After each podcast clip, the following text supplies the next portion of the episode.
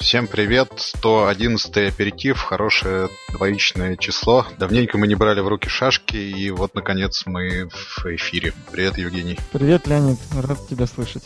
И здравствуйте, те оставшиеся с нами слушатели подкаста. Взаимно рад. У меня несколько не объявлений, а анонсов. Во-первых, наш подкаст теперь можно слушать в Литресе, но почему-то их там можно слушать за деньги, поэтому если вы хотите как-то помочь подкасту и нам, то вы можете там купить себе несколько выпусков и насладиться нашими голосами. Вот, за каждый, по-моему, там просят 49 рублей, и там определенная часть от этой суммы пойдет нам. Вот, во-первых. Во-вторых, у нас на сайте немножко поменялся дизайн. Надеюсь, вам понравится. Если что-то, какие-то проблемы, обязательно пишите. Будем править. Сейчас мы активно его дорабатываем, допиливаем. Очень будем рады всяким комментариям и отзывам. Вот два таких анонса у меня. Вы ездили куда-то в Америку? По поводу Америки. Я, во-первых, должен извиниться перед всеми нашими слушателями. Именно из-за этой поездки внезапной у нас возник небольшой перерыв. С одной стороны. С другой стороны, хочу немножечко похвалиться перед всеми нашими слушателями, потому что, если кто вдруг не знает, ну, потому что некоторые, возможно, знают уже, мы ездили на интервью Y Combinator. Собственно, все произошло так внезапно, потому что у нас было всего полторы недели, две недели, точнее, чтобы подготовиться, купить билеты и слетать в Кремниевую долину э, сразу после объявления об этапе интервью. Ну и раскрою интригу сразу, к сожалению, мы этот этап не прошли. Э, прособеседовали нас два раза, хотя обычно им достаточно одного интервью, но мы удостоились двух, провели в их, не знаю, как это называется, офис, коворкинг. Ну, в общем, то самое место, из которого большинство фотографий про Y-комбинатор целый день. Неудачно съездили перерыве между интервью посмотреть на Apple Park. Об этом можно тоже отдельно рассказать. В конце концов, вечером получили письмо, как, наверное, некоторые из вас знают, когда у Акимдата присылает письмо, это означает отказ. Вот, и в письме они нам сказали, что, к сожалению, не видят нас миллиардной компанией. Что, с одной стороны, наверное, правда, мы никогда не ощущали себя миллиардной компанией, и для нас это челлендж, что не хочется стать э, компанией миллиард долларов. Но надо дать должное подобного рода сервисов и подобного рода бизнес, ну, на моей памяти миллиардные не превращались никогда. Даже Апенни, по-моему, не имеет миллиардной оценки, а они, наверное, один из крупнейших игроков на этом рынке. С другой стороны, и подготовка к интервью, и сам, сам процесс интервью, и общение с выпускниками, которые помогали нам готовиться к интервью, ну, под, дало нам огромное количество пищи для размышлений. Это был, безусловно, полезный опыт, э, которым очень довольны. Так хочется сказать, хочется его повторить, но если мы будем его повторять, то я надеюсь, что все-таки в следующий раз они нам позвонят, они не пришлют имейл, что это означает, что нас взяли. Удачи тем, тем, кто попал в новый набор. Надеюсь, будет таким же классным, как и предыдущий. Но пока будем продолжать наблюдать за жизнью Y Combinator со стороны. А по поводу, кстати, Apple Park очень смешно получилось, ведь у них э, недавно было открытие, как раз вместе с презентацией нового iPhone. Среди прочего, они э, показали новый магазин, в котором э, можно было закупиться всяческим, это сейчас принято говорить, мерчем или свагом. И мы, как все большие поклонники фруктовой компании, собирались там затариться футболочками и кепочками. Но оказалось, что какой-то причине э, магазин снова закрыли, и его новое открытие состоялось вот в прошедшую пятницу, 17 ноября. Но нас уже в это время Купертина не было. То маечки и футболочки купил кто-то другой. Вот. Ну, надеюсь, что у нас еще предо... нам еще предоставится такая возможность. Так что вот, я еще раз извиняюсь за то, что из-за этой внезапной поездки у нас э, нам не удалось сделать запись, как обычно. Но, надеюсь, мы наверстаем упущенное. А что вы хотели получить от участия комбинаторе? То есть вы уже инкубировались, инкубировались там неоднократно. Ну, что еще вы хотите узнать? С одной, с одной стороны, да, с другой стороны, все-таки Y-комбинатор это комбинатор. Это Y, да? Да, это акселератор акселераторов. В общем-то, все акселераторы начинались и, и вышли из Y-комбинатора, как мне кажется. Ты знаешь, э, у Y-комбинатора есть определенные реноме со со создателей хитов. И за те годы, долгие годы, которые они существуют, им удалось э, вырастить, на самом деле, довольно много успешных компаний. Не только миллиардных, но и, и обычных, 100-миллионных. Э, в принципе, мы вполне бы могли удовлетвориться и, и 100-миллионностью для начала. В первую очередь, ради чего мы хотели попасть и, наверное, продолжаем хотеть попасть в Y-комбинатор, это получить опыт общения, ну, не получить опыт общения, а пообщаться и, и, и узнать опыт вот этих вот успешных предпринимателей, которые, которые достигли достаточно больших результатов, в том числе и на рынке SaaS и B2B компаний. Например, знаешь ли ты компанию э, Mixpanel? Знаю, конечно. Да, они выпускники Y Combinator. Есть еще не менее интересная компания Amplitude, они тоже выпускники Y Combinator.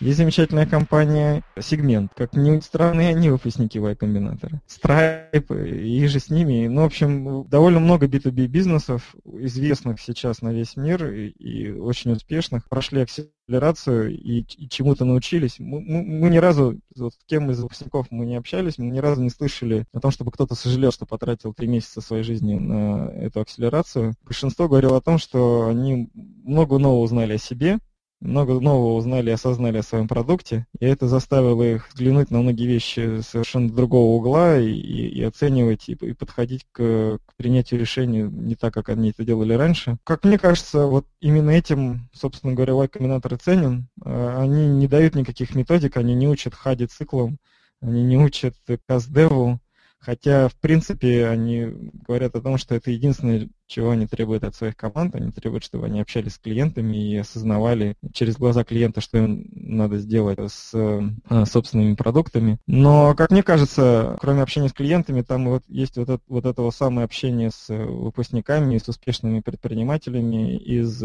из долины. В первую очередь, самая главная ценность комбинатора это именно, именно вот эта тусовка, людей, которые сумели добиться очень многого. Секта, сектой и... называют Y-комбинатор, так что... Да, да.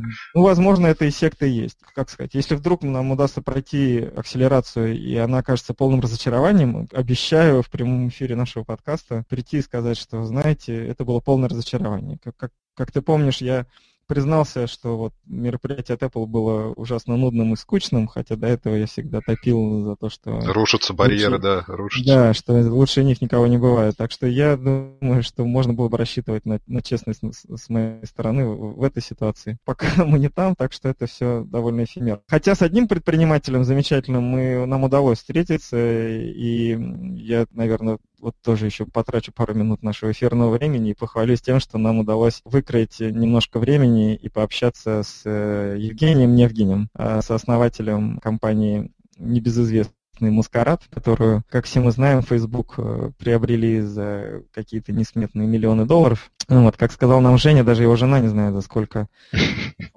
была куплена компания, так что, в общем-то, по-прежнему тайна, покрытая мраком. Несмотря на то, что э, этот секрет он нам не рассказал, он нам рассказал вообще про историю того, как происходила покупка. Ну, вообще, про, на самом деле, он рассказал нам всю историю целиком, и про, про сам маскарад, и про то, как компания они покупали, и про то, с какими подводными камнями они встретились, чему они научились, и чем он сейчас занимается в Facebook. Это все было очень интересно, и я вот думаю, что как раз подобного рода встречи, собственно, и дают компаниям, которые попадают в Y-комбинатор, пищу для размышления о том, что им надо делать и что им не надо делать. Если с Женей мы общались не больше не про продукт, а вот про его историю бизнес, то, наверное, если бы мы а, больше бы разговаривали про продукт, то там могли бы подчеркнуть какие-то идеи для себя, которые в будущем нам могли бы пригодиться. А так вот мы узнали, что крупные компании всегда проводят ассессменты, и если, например, не поглощают, покупают какие-то стартапы, то они собеседуют э, всех сотрудников этих стартапов,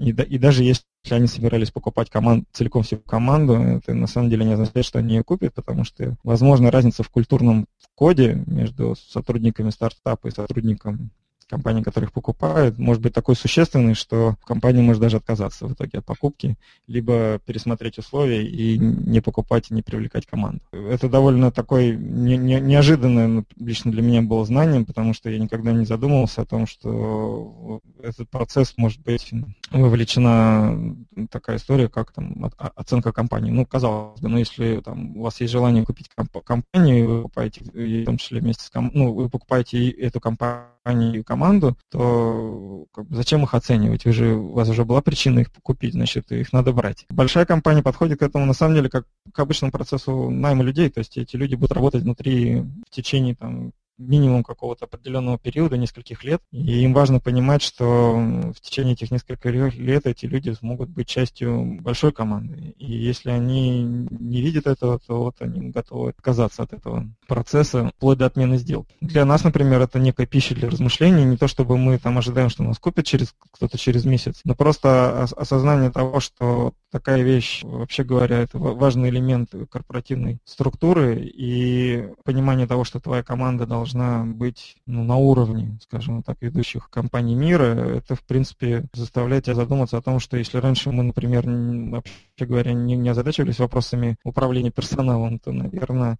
в какой-то момент нам надо будет это обязательно начать делать. Может быть, не прямо сейчас, но там в какое-то ближайшее будущее. Так что спасибо большое, Женя, если вдруг у нас слышит, ну, наверное, нас не слышит, за этот разговор. И мне было очень интересно все, все это послушать и узнать. И я надеюсь, что у нас еще тоже с ним предоставится возможность встретиться и пообщаться еще раз поближе. Записал бы все, выпустили бы как отдельный выпуск. Ты, ты знаешь, он, он сказал очень смешную вещь. Я на самом деле поэтому немножко осторожничаю в своих комментариях, что когда он нам стал показывать офис Фейсбука, и что-то там такое уж я не помню, что там сказал по поводу, по-моему, по поводу мессенджера приложения. Я говорю, о, говорю, это секретики, говорю, надо же NDA подписать. Он говорит, а вы уже подписали NDA, когда вы регистрировались ресепшн. Вы просто этого не заметили, но это так. Ну, мало ли, но все-таки я же там что-то подписал. Поэтому боюсь ляпнуть лишнего. Что посещение офиса Фейсбука идет через подпись какого-то договора? Просит тебя зарегистрироваться на iPad, и где-то там ты ставишь галочку. А, ну, согласен, что... Да, как вот, знаешь, вот сейчас в российских офисах от тебя требует согласие на обработку персональных данных, то там примерно то же самое было. Ну, ни я, ни Толя не обратили на это никакой, никакого внимания, а на самом деле оказалось, что там зашит был э, non-disclosure agreement. Если мы даже вдруг что-то бы узнали секретно, мы рассказать бы об этом не смогли. Но мы на самом деле ничего особо секретного не узнали. Ну, мало ли. Ну вот, ну так, на всякий случай. Опять же, мы же не знаем, кто нас слушает. А, до, до этого вот мы считали, что нас слушает Тим Кук, а сейчас, может быть, нас слушает Марк Цукерберг. Кстати, вот из интересного, наверное, это я могу сказать, что Женя на самом деле не встречался во время сделки с Марком, и, и он вообще никак не участвовал во всем этом процессе, активно, по крайней мере. Но он встретился с ним потом как-то один раз, э, мимоходом поздоровались, он сказал, что я вот Женя из Маскарада, ну, наверное, Цукерберг сказал, что я Марк из Фейсбука, не пожали друг другу руки и разошлись. разошлись. Ну что, я думаю, этого достаточно. Я потратил время на наших слушателей. Давай к новостям. Тем более, что ты приготовил много всего жирного. Ну, немного и не жирного, и более-менее все связано с э, этим выступлением. А я думаю, вот раз уж ты начал говорить про Apple и то, как магазинчик закрыл презентацию, вот что-то незадачи скрывают iPhone 10, то у них там, соответственно, шумы, то зеленые линии, вот теперь взломали Face ID. Что вообще происходит с iPhone? Это все, Apple уже не торт или все-таки что-то будет на софтовом уровне выправлено? Почему столько проблем у инновационного устройства, которое преподносится нам как какая-то революция? Куда ну... смотрели, я не знаю, тестировщики, эксперты, Тим Кук тот же, который нас слушает, и привет ему. Почему вот iPhone 10 накопилось столько много разных проблем, и, ну, в общем-то, все ругаются. Я прямо вижу, как э, Тим Кук и Джонни Айв хватается за голову, да. Прильнули к своим радиоприемникам, да, сейчас и такие, что же скажет Евгений? Чью же сторону он займет? Слушай, ну, кроме банальных комментариев о том, что, ну, во-первых, это первое устройство в, в обновленной категории айфонов, и оно, оно действительно знач, заметно отличается от тех айфонов, которые были раньше. Поэтому я думаю, что в связи с этим массового тестирования быть не могло. Его держали все-таки в секрете, как могли. Слушай, первое устройство не, не извиняет плохое качество. Мы привыкли Но, ну, видеть слушай, от Apple хорошие, у, у, у, даже в первых Apple, итерациях. У Apple, у Apple случались э, косяки э, ну, так сказать, они все были довольно сильно всегда раздуты, но тем не менее антенна гейт знаменитый, который, в общем-то, был как раз вроде бы как железным багом, связанным там с, якобы с потерей э, качества приема, и там еще какие-то менее значительные гейты там помнишь, когда появился большой iPhone 6 Plus, то обвиняли его в том, что он сильно гнился. Как же это было? Бен, Бен Гейт, да, что-то такое. Много гейтов было уже, да. Да, в общем, гейтов было какое-то количество, и поэтому вполне ожидаемо, что и у десятки могли случиться, хотя удобнее называть его X, но вроде как он все-таки десятка. Поэтому и у, и у десятки, в принципе, тоже ожидаемо случились какие-то небольшие глюки. Насколько я знаю, часть из них они уже все-таки исправили двумя апдейтами, которые вышли. Часть, наверное, поправят в будущем. Существенных каких-то... Ну, то есть я, ни, ни одна из этих проблем, как мне кажется, не является существенной с одной стороны. С другой стороны, ну, конечно, он создает некий негативный фон. Дискомфорт. А для, да, для журналистов, которые очень любят прыгать на всех неудачах, ну, на любых, на самом деле, неудачах Apple, прямо праздник души, и они любую проблему, как мне кажется, раздувают достаточно сильно, хотя я не отрицаю наличие проблем. Опять же, я не являюсь адвокатом Apple, как мне кажется, все-таки... Ой, ну ладно, э, а кто еще адвокат раз... Apple? Как? Масштаб, ну, официальным адвокатом Apple не а, не официально. Да, но все-таки масштаб этих э, проблем, он слегка преувеличен, на мой взгляд. Это то, что касается зеленого, зеленой линии и, и треска. Это еще динамики. морозный, хотя, морозных... Хотя, да, хотя я уверен, что, конечно, в ситуации, когда ты вдруг, вот ты покупаешь телефон за тысячу долларов, у тебя там вдруг на экране зеленой линии, но ты очень сильно будешь огорчать. В два раза больше, но, чем тип... у телефона за 500 долларов. Насколько я знаю, вот одна, а как минимум одна из проблем, связанная с э, работой тач-экрана на холоде, была пофикшена с апдейтом. Пол быстро ее осознала, и на самом деле, это, это история как примерно как история с Wi-Fi, помнишь, который там они не протестировали определенную категорию сетей Wi-Fi. Ну, в Калифорнии тупо тепло, ну они, они забыли протестировать телефон в холоде. Ну, слушай, Но это пока... не, очень странное извинение, что компания Apple самая дорогая и приближающаяся к триллиону долларов не может протестировать в Канаде там или, я не знаю, на Аляске. Да, да, да, я, я с тобой согласен. Это на самом деле, я, это никак их не извиняет, но это просто, просто забавно. Ну, просто, ну, согласись, что это забавно. Ну, они тестируют это все в домашних условиях. Ну, то есть ты считаешь, подожди, с самого начала, что они, они просто, просто не тестировали или... Я э, думаю, что в правильном холоде они не тестировали. Ну, то есть, наверное, сейчас уже инженеры, будь э, там подрядчик, создают холодную комнату в новом офисе Apple, в который мы тоже не смогли попасть, потому что он там полностью закрыт вот этот в виде кольца. И теперь там, среди прочего, появится комната с минусовой температурой, куда люди будут заходить и тестировать телефоны. Вот. Не знаю, но мне это, лично мне это показалось забавным, хотя, опять же, я очень хорошо понимаю людей, которые на старте продаж купили, ну, в холодных странах купили телефон за тысячу долларов или тысячу евро и жестоко обломались, и я им искренне сочувствую. Apple как мне кажется, достаточно оперативно эту проблему пофиксили. Конечно, в целом это их никак не извиняет, с одной стороны, с другой стороны, сложности бывают у всех, и вопрос того только Вопрос только в том, как, как люди с ними справляются. В данном случае самое главное это то, что Apple не, не, не пытается навязать нам идею того, что на самом деле все так и должно работать. Экран должен плохо нажиматься. Странно было бы. Да, а они просто молча это все исправляют и фиксят. Ну и слава богу. Но давай, э, как бы, ну это опять же, это, я думаю, что это недостаточно недостатки именно э, вот такого закрытого тестирования. Ну, с одной стороны, ты прав, это не самый первый iPhone, у них уже должен быть какой-то определенный опыт, поэтому, в принципе, этот телефон хорошо работает, потому что у них уже есть какие-то знания, как строить телефоны. С другой стороны, ну, вот какие-то мелкие вещи выплывают, поэтому как бы под компанией их, э, я надеюсь, все, э, все исправят, и, и телефон за тысячу долларов или тысячу евро, он будет все-таки телефоном за тысячу долларов или тысячу евро. Давай вот с Face ID разберемся, потому что это самое самая такая, вот это, на мой взгляд, самая жирная тема. С ней прям так и капает на рубашку, в силу того, что Apple во время презентации заявили, что эта технология гораздо более надежная, чем технология сканера отпечатка пальца. Я думаю, это как красная тряпка сработала для разного рода компаний, которые, так знаешь, challenge accepted. Как только телефон появились в публичной продаже, все начали сразу же тестировать возможные схемы обмана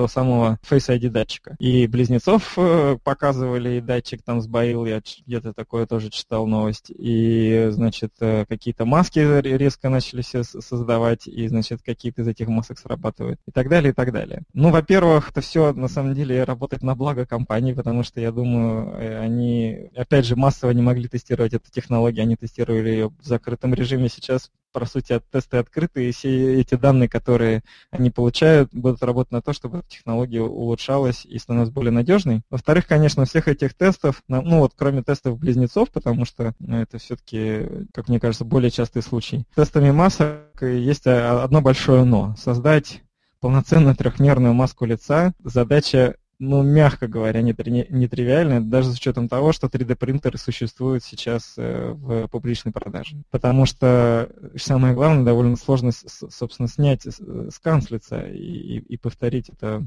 э, и напечатать, э, ну, как бы это далеко не, не каждый принтер с этим справится. Все это требует определенных знаний, определенных умений. Массовыми эти умения не являются, и ситуация, при которых все это будет работать против владельца телефона, она, ну, мне кажется, там там пользующие мало, это все тот же один на миллион шансов. Поэтому реально владельцы телефонов э, такой уж большой опасности не подвергаются. Подделать отпечаток пальцев было гораздо проще, как мне кажется, и способов взлома с, со скан, ну, с имитированием отпечатка пальцев было продемонстрировано больше, насколько я помню. Ну и даже Apple сами, сами признали, что там точность была гораздо ниже. Так что я, собственно, призываю всех не переживать по этому поводу, делить это все на 10, понимать, что всем журналистам, в том числе и тебе, Леонид, нужны клики, заставляют нас использовать э, такие провокационные заголовки в новостях, но на самом деле новости, даже в твоей новости написано, что вся эта история да, достаточно теоретическая, в реальных условиях повторить этот эксперимент практически невозможно. В заключении, самое главное, если вы так боитесь, что ваш телефон крадут,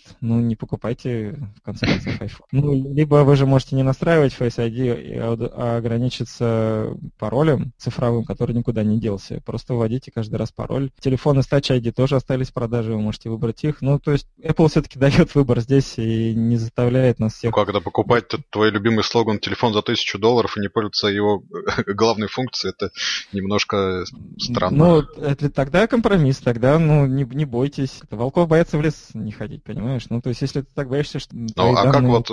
Я, я возвращаюсь к своему вопросу, который был после презентации. Вот в прошлом, по-моему, году ФБР отчаянно боролся боролась за получение пароля с Apple и там с каким... uh-huh. Ну, то есть сейчас вот э, фактически, если человек не успеет там пять раз нажать на кнопку Power, чтобы отключить Face ID, то все его данные попадают, э, ну, как минимум ФБР, как максимум преступникам, которые покажут его. И... Ну, там есть еще история с тем, что можно закрытыми глазами туда смотреть, и тогда Face ID не ну. работает.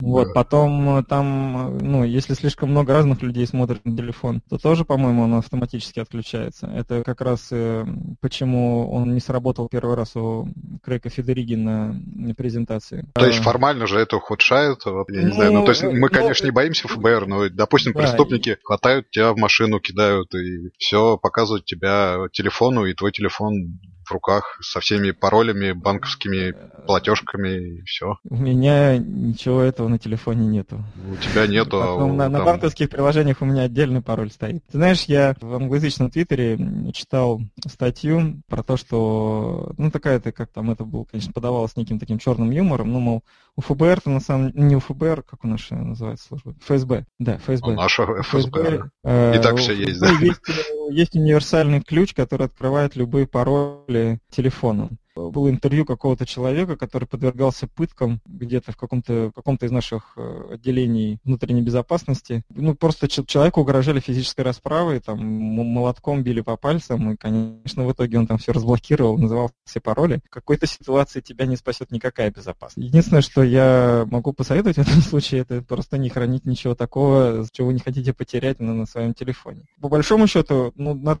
признаться, что в основном то, что есть на телефоне, это интересно, ну, вот нам самим. Это персональные данные, но это персональные данные, которые в реальной ценности для каких-то третьих лиц не представляют. Ну да, у меня там есть пара банковских приложений, но с этими банковскими приложениями ты особо ничего сделать не сможешь. У меня либо нет денег на счетах, либо сделать перевод в космос тоже не получится, да. Но ну, а тем, у кого это есть, ну, просто надо не знаю, как-то act accordingly. Действовать соответствующе.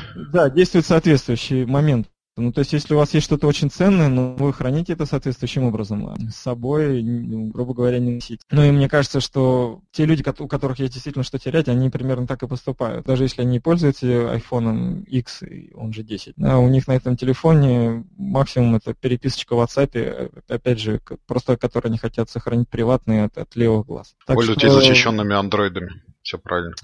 Да, ну, слушай, Android, к сожалению, тоже не очень надежная система. Я думаю, ты не будешь утверждать, что там все гораздо лучше, и Apple просто пытается приблизиться к тому уровню безопасности, который есть на системе от Google. К сожалению, там тоже есть свои проблемы с, с троянами, с вирусами и многим-многим другим что на самом деле не делает Android плохой операционной системой, но просто у всех есть свои нюансы. Гораздо э, вот э, интереснее, что я сейчас два слова просто продолжу, про, закончу про поводу iPhone, это вот эта история с э, вырезом, который по-прежнему на самом деле вызывает жаркие споры среди пользователей. То есть сначала это были теоретические споры, потому что никого телефона не было на руках, а сейчас это уже практические споры, потому что телефон на руках появились.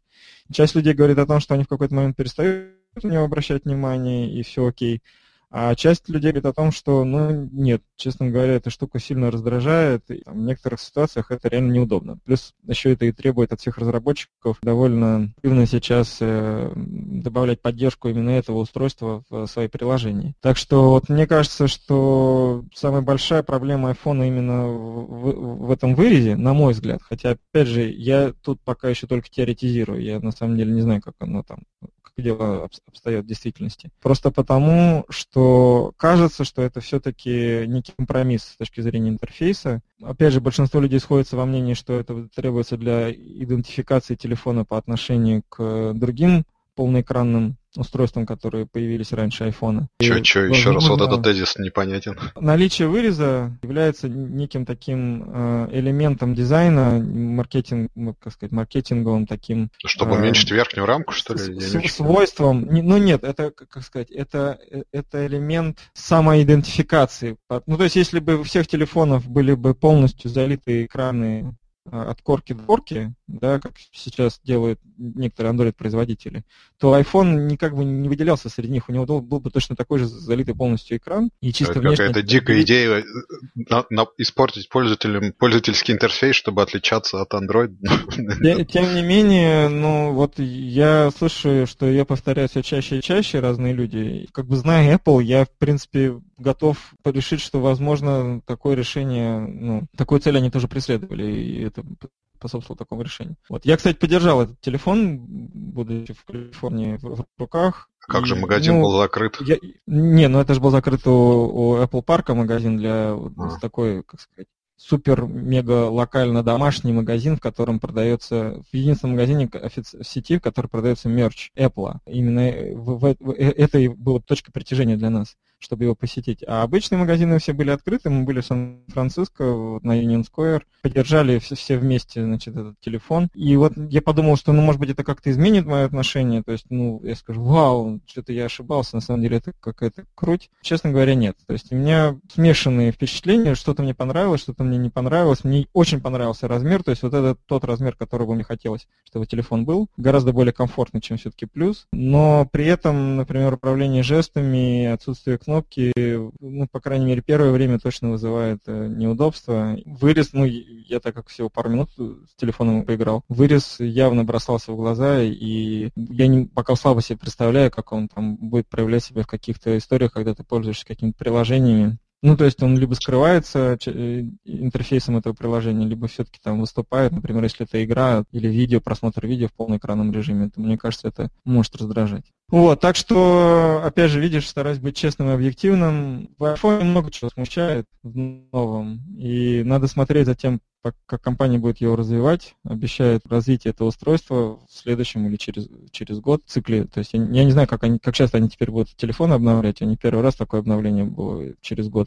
Ну, в смысле, на следующий год, а не, а не через год, когда этого. Так что посмотрим. Пол ответит на все вот эти вот э, жалобы и стоны мне подобных. Ладно, давай еще Что-то мы много э, поговорили да, уже, да. Ну, долго. Ну, ты Это, это опасная тема, ты же должен уже был выучить, что нельзя мне так вот... Про iPhone спрашивать, бросить, да. Да, в начале тем более. А я, главное, думал сдержаться.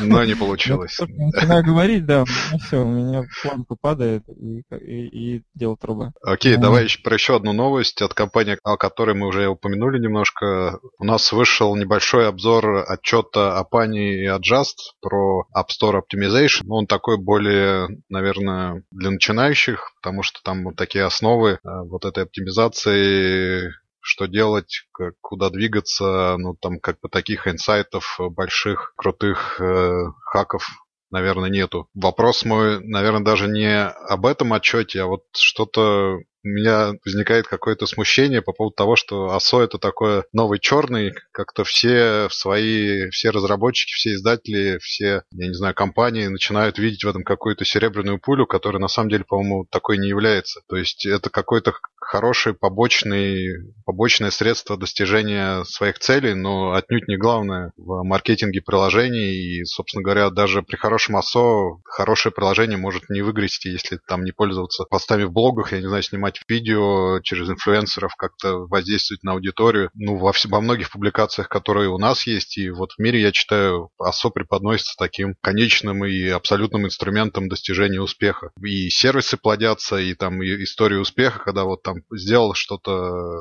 слово поставил ключевое, и у тебя раз так, и ты на первом месте. Вот ты, как ты говорил, АСО, наверное, не слишком занимаешься, но не кажется тебе, что это такой хайп вокруг АСО, который не очень соответствует месту, ну, не технологии, а вот этого направления в мире маркетинга, тому результату, который он дает?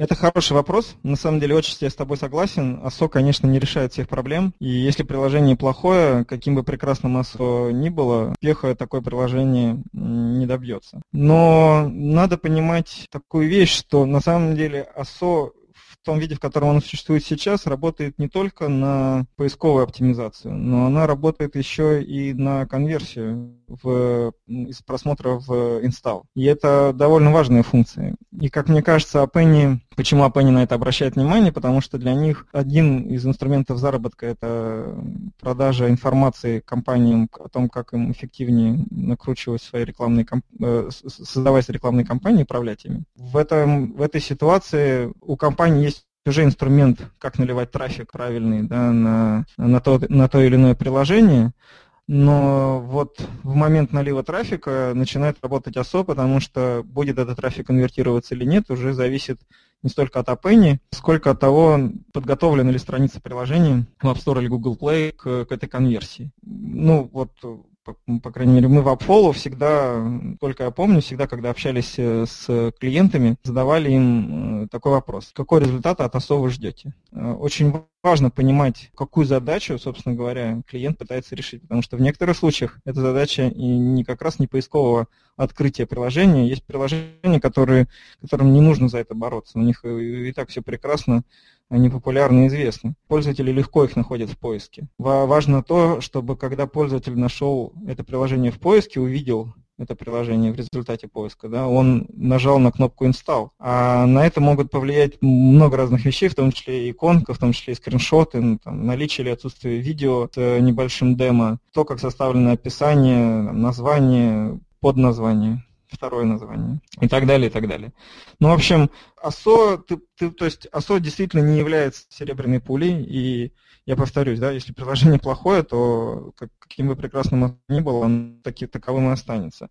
Но есть э, вещи, на которые оно может значительно повлиять. И я думаю, что Апенни в данном случае как раз это прекрасно понимает и пытается донести это до своих клиентов и объяснить им, что, ребята, если вам казалось, что вот это все и только неудачники этим занимаются, то нет, на самом деле это не так. И на самом, ну, как бы это должно быть сейчас элементом по умолчанию, одним из элементов по умолчанию современного маркетинга приложений. То есть оно не отменяет все остальные действия, как ты говоришь, видео инфлюенсера на YouTube или статья в каком-нибудь популярном блоге. Все это, ну, к этому ко всему надо продолжать дальше стремиться. Но делать вид, что ОСО только ни, ни, нишевая история для среднячков, уже нет никакого смысла. И на самом деле в том или ином виде практически все компании занимаются ОСО не там, начиная от гигантов э, а-ля Supercell там, и, и Facebook, и за... ну нет, Facebook нет, но ну, игровых гигантов, да, наверное. Сейчас так сходу не скажу, кто еще из тех, кого я точно знаю. Но, в общем,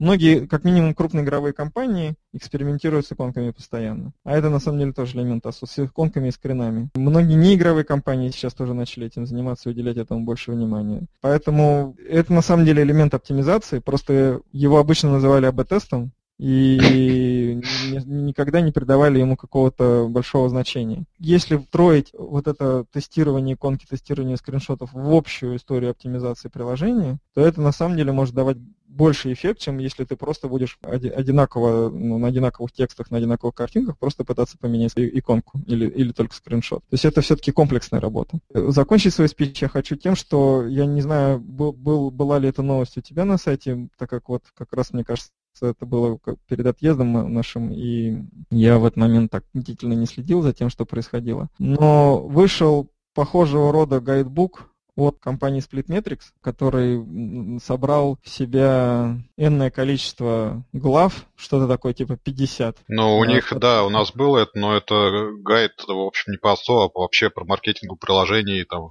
да, абсолютно да, да. все. Есть... И он да, до сих да, пор, по-моему, да. еще идет до сих пор. Да, Раз в неделю он есть, присылает. Там, там есть большой блок, э, связанный с ОСО. Насколько я знаю, все компании так или иначе связаны с ОСО. Там отметились, да. Да, там отметились. Они все поделились так или иначе своим знанием. Кстати, ради объективности, вот раз уж мы заговорили, я не очень планировал, но вот я сделал обзор инструмента Ztool. Если ты да, помнишь, кстати, он начинался... тоже там отметились. Да, да. Когда-то как э, отдельный сервис у такой прекрасной компании, по крайней мере, в плане названия, как Picasso. Сейчас вот они его выделили в отдельное направление, видимо, в отдельный mm, инструмент. Да, да.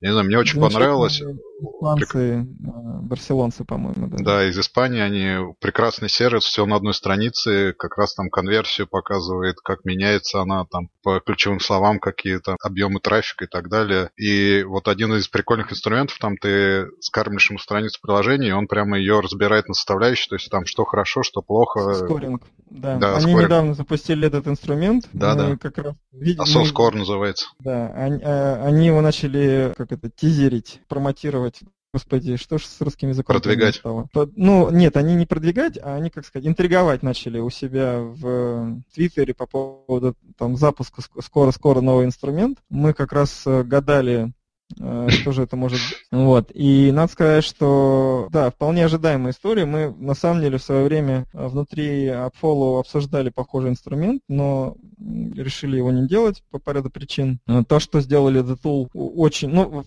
надо вообще сказать, что The Tool вообще очень качественный инструмент, так как он делается осошниками для осошников. Но безумно а, дорогой, надо сказать. Конечно, там средний да, план они, они молодцы. 70 евро, по-моему. Ну, да, ну поэтому, собственно, есть AppFollow. А, вот этот скоринг, ну, как и любой, на самом деле, ASO инструмент, там, что за тул, что Picasso, что Follow, что Autodesk, что, я не знаю, какой-нибудь, прости господи, Mobile Action, там и, еще, наверное, спиток э, похожих э, компаний. Ни к одному из этих инструментов, к сожалению, нельзя доверять, грубо говоря, на 100%. Верить в наше время нельзя никому, порой даже самому себе. Мне можно. У них у всех, э, и у нас в том числе, есть определенные особенности. Мы стараемся, на самом деле, быть максимально объективными, и это нас привело, привело к тому, что вот у нас, например, там нет инструмента оценки ключевых слов по количеству инсталлов. Нас все время об этом спрашивают. Мы понимаем, что можно было бы придумать свою модель, да, и говорить, что там, ну, чисто теоретически вот этот ключ, ключ будет приносить вам столько-то инсталлов, но процент ошибки будет очень велик, мы поэтому его не делаем. Но у нас, у нас тоже есть там некоторые допущения, они не такие, там, скажем, большие, но э, тоже могут влиять э, на, на конечный результат. В ситуации с Ztool вот этот скоринг, он тоже на самом деле очень относительный, потому что у них э, модель пока пока еще очень простая. Поэтому так уж слепо доверять этой оценке я бы не стал. Но они, тем не менее, показывают на очевидные слабые места. Ну, то есть, если оценка очень низкая, то значит там действительно есть проблемы. Поэтому, очевидно, есть смысл обратить на эти вещи внимание. Когда все-таки приложение уже прошло некоторый уровень оптимизации, и оно уже является подготовленным, то тут их, их алгоритм может начать сбоить немножечко, и вот здесь уже надо быть аккуратным и понимать, что там не все, что они показывают, оно действительно плохо или, или действительно хорошо, как они могут об этом демонстрировать. Но иметь это в виду надо. Вот. На самом деле, из, из моего опыта общения с клиентами, никто не пользуется только одним инструментом. Все пользуются сразу несколькими инструментами. Как раз в силу того, что есть вещи, которые не пересекаются в каждом из, из инструментариев у подобных рода сервисов. И это приводит к тому, что ну, если ты активно качаешь ASO своих приложений и занимаешься конкурентной аналитикой, то ты вынужден комбинировать эти инструменты для того, чтобы получать нужный тебе результат. Пока действительность вот именно такая. Действительность, да, сложная, но мы э, хотели еще поговорить про исследование монетизации, я думаю, мы уже не успеем, может быть, на следующей, на следующей неделе оставим, потому что уже к часу мы близимся. Давай на этом, наверное, тогда закончим. Ну, отлично. Давай обсудим схему монетизации. Мне на самом деле вот там как раз особо сказать нечего. Я надеялся от тебя что-то услышать интересное. А отложим эту тему на следующий раз. Я надеюсь, что следующий раз будет ровно через неделю. Монетизация, да, самая вкусная, поэтому ждите нас в следующий раз. Я надеюсь, мы подготовимся с деньгами и да, доходами. И не забывайте покупать наш подкаст э, за 45 рублей. Или за сколько? За 45? За 49, по-моему. 49, а, да. Продолжать его при этом бесплатно слушать да. э, в iTunes и в подспере.